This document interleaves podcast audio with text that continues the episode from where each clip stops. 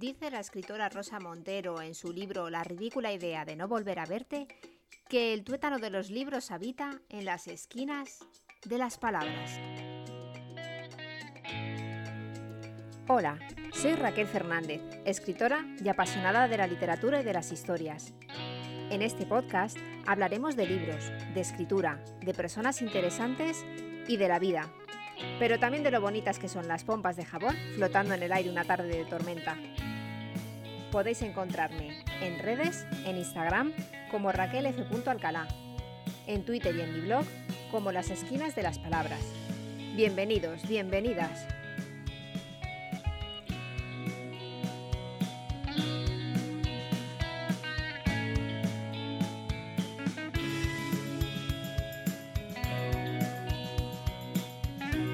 Hola, dobladores y dobladoras de páginas. Bienvenidos, bienvenidas a este programa cero de las esquinas de las palabras en el que voy a contaros cómo surgió la idea de este podcast y qué pretendo hacer con él.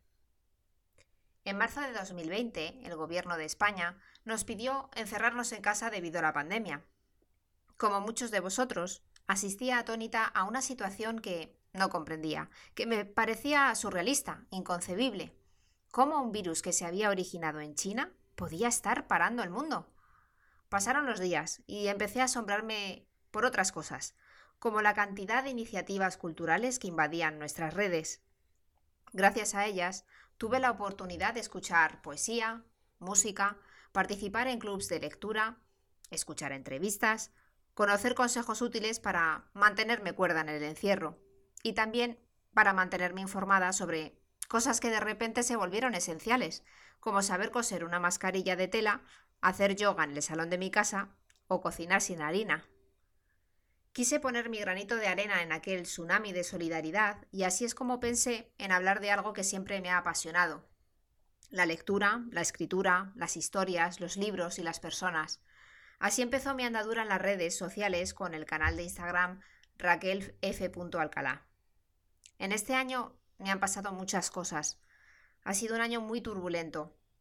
He perdido a dos personas muy queridas, me he cambiado de trabajo, he publicado mi novela y un relato, he estado en el comité de edición de una novela internacional.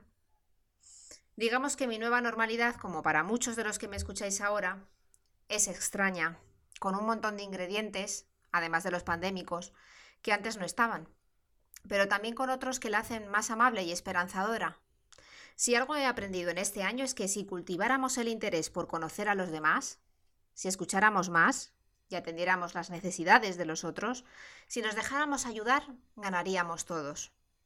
Ganaríamos creciendo como personas, haciendo que el mundo sea un poco mejor, porque trabajaríamos por el bienestar del otro. Como dice un buen amigo mío, sharing is caring, algo así como compartir es cuidar. Así que intentemos compartir lo que sabemos, lo que hacemos. Con este podcast pretendo cuidar al que me escucha, que se sienta acompañado o acompañada y que pueda disfrutar de un rato escuchando una historia que merezca la pena y de la que se pueda llevar algo valioso. ¿Y qué vais a encontrar aquí? Pues para empezar, vamos a reseñar libros, vamos a tener entrevistas con escritores y escritoras, vamos a dar consejos para los que estáis en el camino de la escritura y tendremos charlas con lectores sobre novelas también habrá lugar para la lectura de textos y de uno muy especial, de un pedacito de mi novela, La Rapsodia de Eva, que voy a ir publicando como si fuera un audiolibro. Me gustaría terminar dando las gracias a tres personas sin las que este podcast no existiría. A Eduardo, porque me escuchó en un directo de Instagram leyendo un fragmento de mi novela y fue el que sugirió darle una oportunidad al modo podcast para seguir difundiendo historias. Este podcast tampoco hubiera sido posible sin la colaboración de Paloma García Amorena, gran amiga, con quien he tenido el placer de trabajar en el comité de edición del libro Encuentros con Rosa, y que me ha dado las pistas, el empuje y el conocimiento para lanzar este podcast. Tampoco hubiera sido posible sin José Ángel, mi marido, que me ha prestado su talento musical componiendo la banda sonora y sus conocimientos técnicos para que estas palabras puedan salir de este cuarto. Gracias a todos. Levamos anclas. ¡Empezamos!